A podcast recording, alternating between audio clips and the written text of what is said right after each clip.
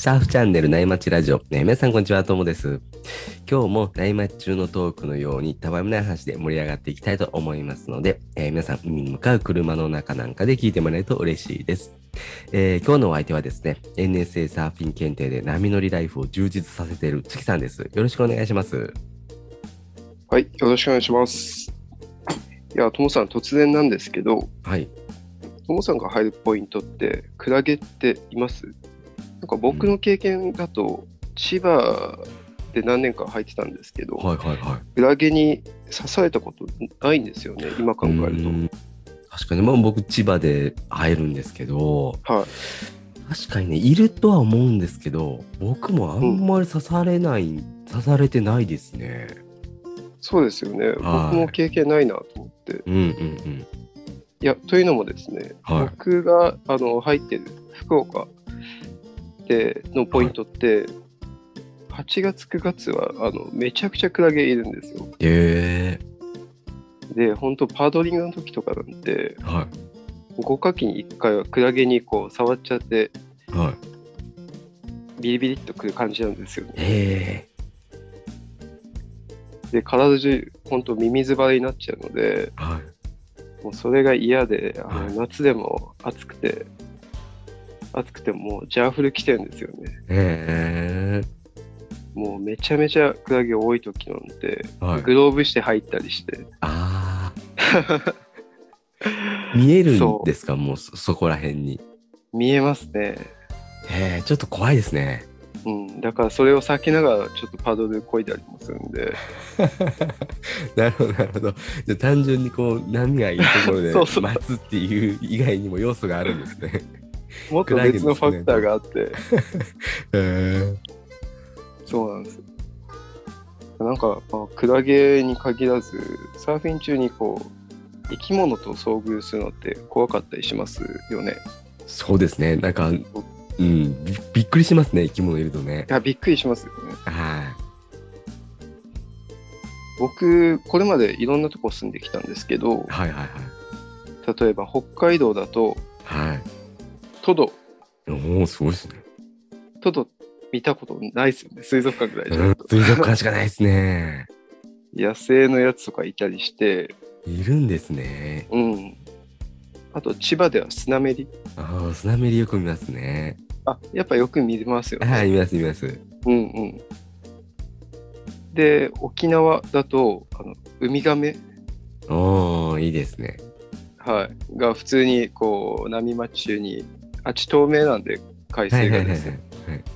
こう泳いでるなっていうのが見えて、そういう感じでいろんな動物に接してきたんですけど、へえ。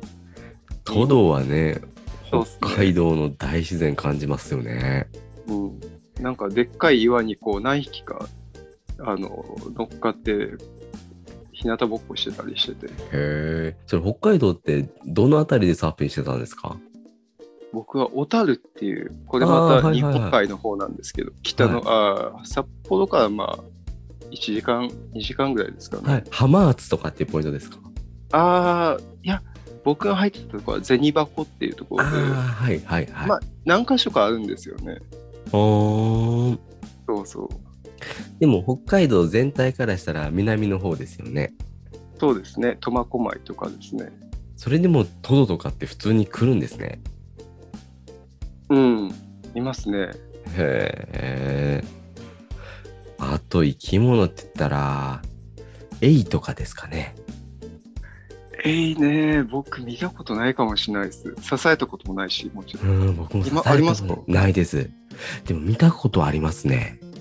あ、本当ですか？はい、怖いですよね。え、それ、海の中で見た感じですか、はい。打ち上げられてるんじゃなくて。はい、海の中で下覗いたらあ、いい本当ですか？ましたね。いや、怖いっすね。いや、怖いです、怖いです。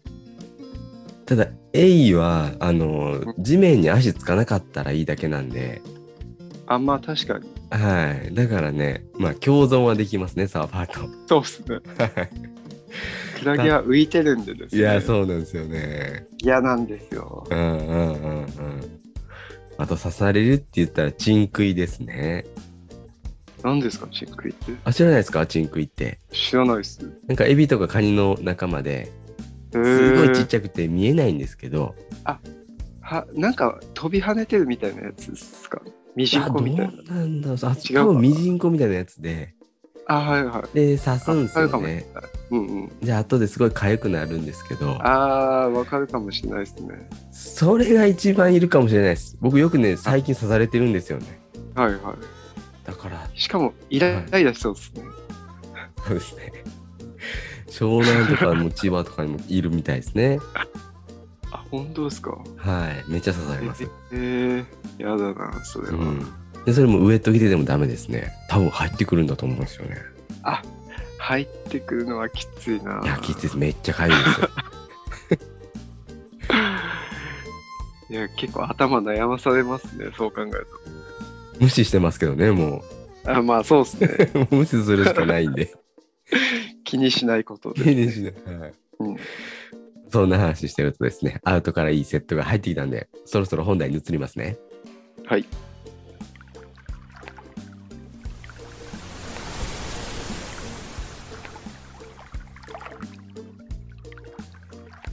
本日のね、テーマはですね、僕たちが作成しているウェブマガジン、波町日記から、月さんの記事で、フラット波でも上達レッスンがね、あの元になってるんですけども、これはですね、月さんがこう波がない日でも、こう海に行ってこうサーフィンのトレーニングをするっていう話ですよね。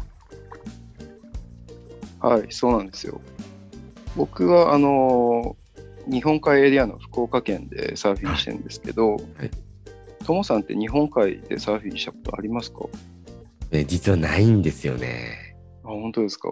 僕あの京都育ちなんであの、海水浴であの敦賀湾ですか？あの日本海には行ったことある程度ですね。うーん、まあ京都も広いんで、なかなか海沿いじゃないと行かないですようね。ーんそうですね。うん太平洋エリアと違って、あの日本海エリアってこうメディアに取り上げられることが比較的少ないので、はい。多分どんな感じか知らない人も多いと思うんですよ。うん僕もねあんまり知らないですね。知らないですよね。は簡単に特徴を説明すると、いはいまあ、大体多分日本海エリアだと全国大体同じなんですけど、はいはいはい。北よ北寄りの風が吹く、まあ、秋から春がはいメインシーズンで、はい。まあ、そこでまあ風波みたいな感じでサーフィンできるって感じですね。で南寄りの風が吹く夏は波が立たないんですよ。うんうんなので太平洋ならどんなに小さくてもすね膝ぐらいはサイズあると思うんですけどうん。はい。日本海はまさにこう湖のようなドフラットになっちゃうことが多いんですよね。ドフラットまで行くんですね。そうなんですよ。なんかこう太平洋、まあ、千葉とかだと、うんなんかうねりが弱くても、潮のタイミングを狙ったら、こう、めっちゃちっちゃくてもね、なんか割れたり、どっか割れたりしてますからね。そうですよね。うん。僕も千葉で4年間入ってたんですけど、はいフラットな日って1回もなかったんで、うん、そうですよね。うん、そう考えるとなかなか日本海エリアっていうのはちょっとサーフィンは、えーまあ、不利な状況かなっていうのが、まあ、正直ありますね。うんうんうん。そんなこう波のない夏場の福岡サーファーってはい。車でだいたい4時間ぐらい走って宮崎にサーフトリップうん多いんですね、はいはいはい。うん、太平洋エリアの。はい。ただ僕の場合はどうしてもこう子供がまだちっちゃいのではい。なかなか行きたくても行けないんですよね。うーん。なるほどね。まあ、それでもこう僕は目標にしているあのいサーフィン検定の3級の合格に向けてちょっと技術を夏場でも磨き磨いておきたかったんではいはいはい。お世話になっているサーフショップの人にお願いしてですね、はい。まあ、そこはあの上達レッスンみたいなスクールもやってるんですけどはい。ちょっとこうフラットな海なんですけどお願いしますということでレッスンしてもらったんですよね。へえ。あれですか？日本海はえーふ冬の方が波が良くなるんですか？そうなんですよ。じゃあ冬に向けて夏、こう練習しておくみたいなところもあったりするんですかね？まあそうですね。これからシーズンなんで。はんはんはんはんへえ。なんかこうフラットな波でなんか教えてもらえることってあるもんなんですか？それが意外とあってですね。はいはいはこうまあ思いつくのは多分パドリングだと思うんですい。うけど、んうんうんパドリングのこう自分の悪い癖うん。が結構見てくれましたね。いマンツーうんうんうんで一緒に海に入ってですね。はいはいはい。あとはこう波待ちしてるポジションからはい。こう方向転換してどうこうピークに上手に向かっていくかなるほどとかなるほど。そういった効率的なライン取りみたいな感じで、結構思いのほかいろいろ勉強になったんですよね。うんうんうん。こうまあ、今回みたいに逆にこう波がない時の方がはい。こう、えーポイントを絞ったっていうのかな、うんうんうん一本のライディングとかじゃなくて、はいはいはい一個一個こう切り取っていってはい。練習ができたんで逆に良かったかなと思ってました。ああ、なるほどですね。なんか、よく考えたら、はい他のスポーツって、ゲーム形式の練習ってほんの少しじゃないですか。そうなんですよね。ほとんどがそのシチュエーションを絞ったね、練習な気がしててですね。僕はあうんの高校の時、ちょっとだけ野球やってたんですけど、はいはい。もう野球なんか特にそうですよね。そうですよね。キャッチボールとか素振りとかノックとか、うん。うん。あとはね、あの、ランナーが一塁にいるときに、えーサードにゴロが飛んだ時のシチュエーションやってみようとか、そうですね。うん。もう区切って区切ってやるじゃないですか。それを何回も何回も。そうですね。で、たまに試合形式の練習があって、はいそれをやるほことの方が少ないです。そうです、そうです。ほんと稀ですね。うん。いや僕も野球やってたんですけど、はいはいはいはい。こうバッティング一つとってもこう、はいトスバッティングがあったり シートバッティングがあったりうんうんうん。ケースバッティングがあったり、ね、マシンでね。うん、そうそうマシンで打って、だから人が投げて、ちゃんとこうキャッチャー座って、うんうん。で、ね、あのストライクとかもカウント取ってって、本当にないですもんね。うん、だからこうサーフィンでもやっぱ一個一個こう切り取っていってはい。練習していくとっていうのは意外とありかなと思って。確かにね。もしかすると、うん。他のスポーツがそうなんで多分そうした方が上達早いかもしれないですよね。とないですね。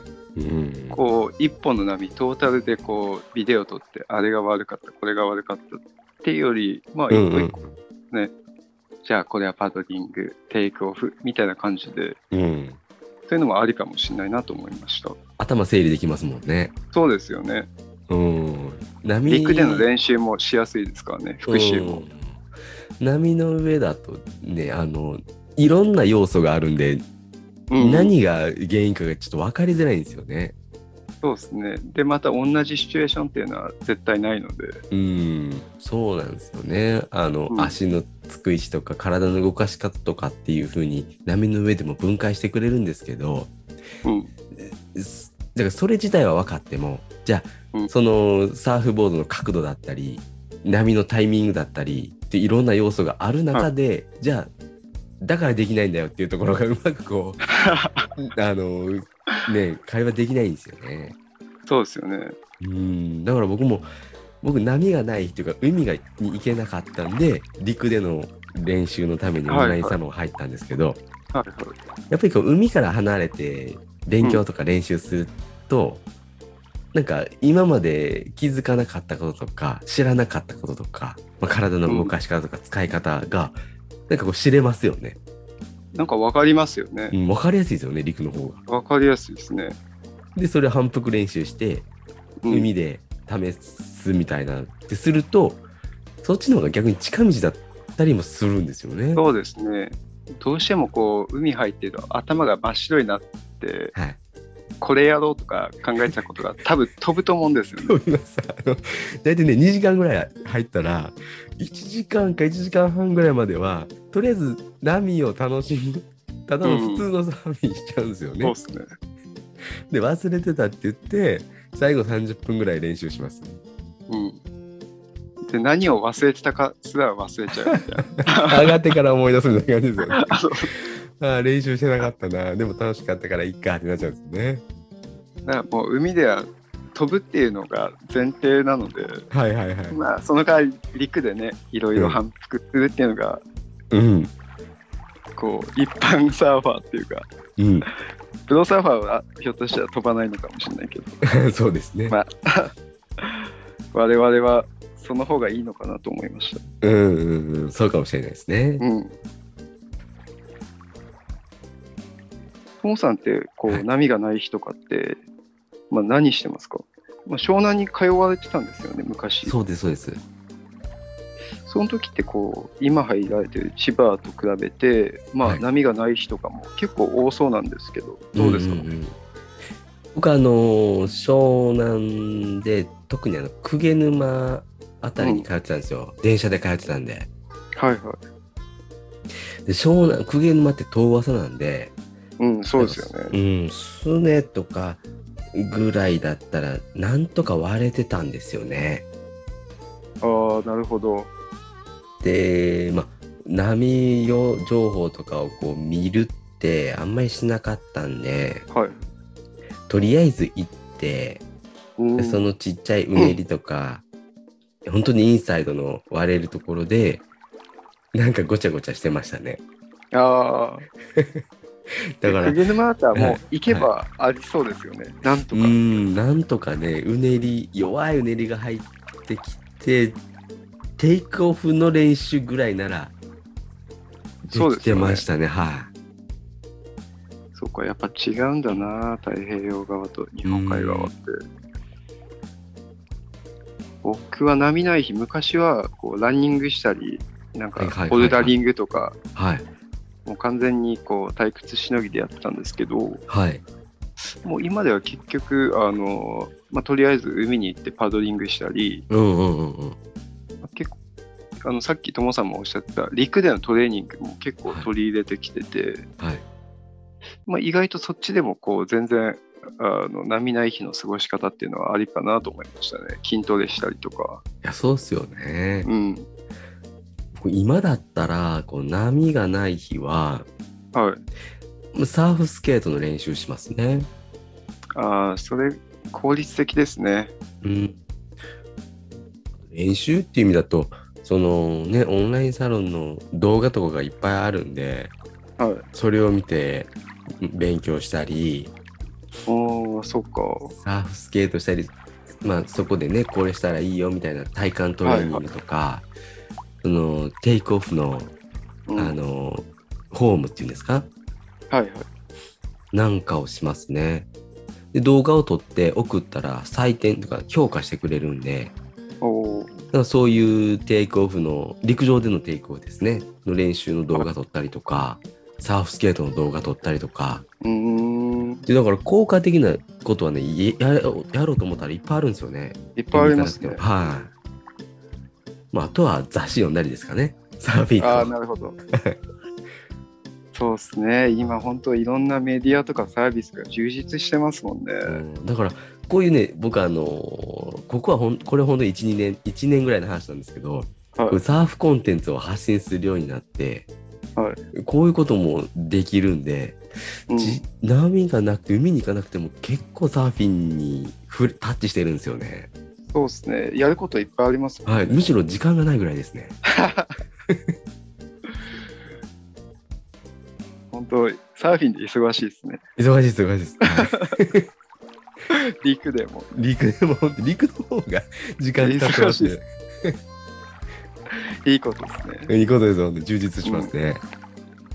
太平洋エリアに比べて、はい。日本海エリアは、やっぱこうサーフィンできる日がこう比較的少ないと思うんですけど、うんまあ、それでもやっぱりなんか日本海ならではのメリットってあると思うんですよね。そうですねうん、なんかそれ教えてもらえますか？はいえっと日本海あの波ない日多いんですけどまあそれでもいいとこもめちゃくちゃあってはいはいはい。まずあの以前僕が入ってた千葉や湘南関東エリアに比べるとはい。もう全然混雑しないんですよ、それもいいですよね。うん、まあ、人普通に入ってっちゃ入ってるんですけど、はい。こう千葉とか湘南だと本当に肩がぶつかりそうなぐらいってはい。言ったら極端かもしれないけど、もう本当にこう見渡す限り人人人みたいな感じのこうシチュエーションがほとんどないので、うんうんなので比較的ストレスフリーにこうサーフィンもできるし、うん。うん、結果的にこう波もゲットしやすいっていうのがメリットだと思いますね。あーはいはいはい。うん。他なんかあありますか？とは、日本海ってこうはい。寒そうですよね。イメージはワードだけどそうです。はい。そうですよね。はただ僕の住んでるこう福岡エリアに限って言うと、い。はい。まあ意外とこう千葉北よりあったかい印象ですね。おおいいですね。うん。結構真冬でもこうノーキャップ、ノーグ,、うんノーグローブ、ノーブーツの人も、まあ結構我慢してると思うんですけど、ちらほらいるんで、おおいいですね。まだ千葉北よりはこう寒くないかなっていう印象ですね。はいはいはい。うん。あと、一番のこうメリットって言ったらあれなんですけど、はい。こう太平洋エリアよりこうサーファー人口が少ないので、うん。まあ、とにかく目立ちますよね。おお職場とかでこう僕サーファーなんですよって自己紹介すると、どこでやってんのとか、ー。うんうん。福岡って波あるのみたいな感じで、うん結構質問攻めにあったりしてて、まあ、いい意味でも悪い意味でもちょっと目立っちゃうっていうのもありますね。まあねその仕事職場とかそういうなんか人のねな仲間に入っていくって考えるとなんかこうアイコンっていうかなんかねそうですね、キャラが立ってた方がうん、やりやすいですもんね。結構東京で仕事してた時はちらほらサーファーの人もいたりしてうんうんうんあ君もなんだみたいな感じだったんですけど、うんなかなかこっちだとあんまいないのでですね、うんうん。まあ、顔と名前覚えてもらえるのに一番適してるかなって感じですね。ああいいですね。そうなんですよ。あとやっぱり海が空いてるのはいいですよね。いやー、それはいいですうね。ん。波があってもね混んでたらこう何もできない日もありますもんね。うん。あとね、おじさんになるとやっぱり暖かいのはね、重要なんですよね。重要ですね。はい、腰も痛くなりますしね、寒いと。あ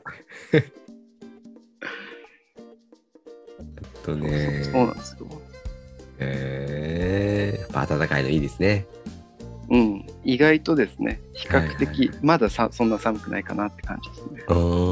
じゃあ、オリンピックがあったんで、終わった後はもういっぱい質問されるんじゃないですか？そうですね。いろいろもうその日も職場でいろいろ聞かれましたね。えー、どんな聞かれるんですか？ああいうエアーとかできるんですか？みたいな感じですかね。ああ、それよくあるあるですね。できないですよね。できないって。できないですね。君もあんなことできるのみたいな感じで言われるんですけど、うん。まあ、まず無理じゃないですか。ね、無理ですよね。うん。僕、テレワークなんで、あの、そんなん聞かれないんですけど、はいはい。聞かれたら、こうやって答えようかなって準備してる答え方があるんですよ。はいはい。教えてください。アイススケートに例えるんですけど、はい。僕らってアイススケートで言うと、ね、街のあのアイススケートリンクを週末にくるくるくるくる、普通に外周を回って楽しんでるだけじゃないですか。僕らのフリーサーフィンって。まあそうですね。でも、あのね、テレビでよく見るトリプルアクセルとかする方いるじゃないですか。はいはい。エアーってああいう感じだよってことだと思って。あれ普通のアイススケート楽しんでる人できないでしょっていう。そうですね。でも見てる世界もやってることも全くもう桁違いのことなんだよっていうね、うん伝わるかなって思って。そう答えようかなと思ってるんですよね。ああ、それいい返しですね。うん。一般サーファーがこうね、うんバーっている中で、なかなかエアーとかトリプルアクセルしようと思っても場所がね、ななかったりするじゃないですか。で、サーフィンもああやって、ね、フリー、自分一人がいる波で、あはいる程度のスペースである程度のボリュームの波があって、やっと、で技術が伴ってやっとできるっていう大技なんだよっていう感じですね。街のこうスケートリンクで飛んでたらちょっと迷惑ですもんね。そうですよね。危ないですよね。ちっちゃい子供たちが転びながらこう、ね、練習してるところ、あの勢いで飛ばれたら怖いですよね。ちょっとやめてくれよってなっちゃう。そうですよ。時間ずらしてくれよってなりますからね。あ、一緒かもしれないです。ね近い感じがあるなと思ってですね。確かに。うん。使わせてもらいます。ぜひ使ってください。採点競技でね、似てるんでね、アイススケートもね。確かに、確かに。うん。どっちかというと、スノボーよりもアイススケートの方がなんか近いかもしれないですね。表現するのに。ねえ。確かに。どっちかっていうと、ジャッジのこう主観も入ってきますもんね。そうですよね。うんアイススケートも大技の時にジャッジの前に行ったりしますもんね。そうですね。確かに。そうかもしれない。うん。近いなと思って。うん。面白いつもね。はい。対比してますね、僕は。まあ、そんな感じでですね、はいあの、リスナーの皆さんの中にもですね、日本海でサーフィンされている方がいらっしゃれば、こう波ない日はこんなことしてるよとかね、うん。もちろんこう日本海以外でもの方からもいただけると嬉しいですよね。そうですね。ちょっといろいろ情報をシェアして教えてもらいたいなと思ってますね。うん。で、その波町ラジオ特設の掲示板とかお問い合わせフォームがあるんでですね、その URL 概要欄に貼っとくんで、そこにぜひね、こんなことしてるよって教えてもらえると嬉しいですね。そうですね。嬉しいですね。うん。で、そろそろね、いいお時間なんで、今日はこの辺で終わりにしようかなって思います。えー、次さんありがとうございました。はい。ありがとうございました。またね、今日話した内容はですね、あの、僕たちのノートの記事がベースになってますんで、興味を持ってもらった方は概要欄からチェックしてもらえると嬉しいです。で、最後にちょっとだけ案内なんですけども、えー僕の方で、あの、こういうね、サーフィンの記事とか、ラジオ、まあ、サーフコンテンツっていうんですかね、まあ、それを発信することで、サーフィンライフを充実させましょうっていう形のコミュニティを運営してますんで、ぜひね、僕もやってみたいよ、私もやってみたいよって方がいらっしゃれば、あの、こちらも URL を概要欄に貼っておくんで、えーアクセスしてもらえると嬉しいです。えーそれでは今日もパナイさんのキンキンを聞きながらお別れになります。えー皆さんのところにいい波が来ますように。失礼します。失礼します。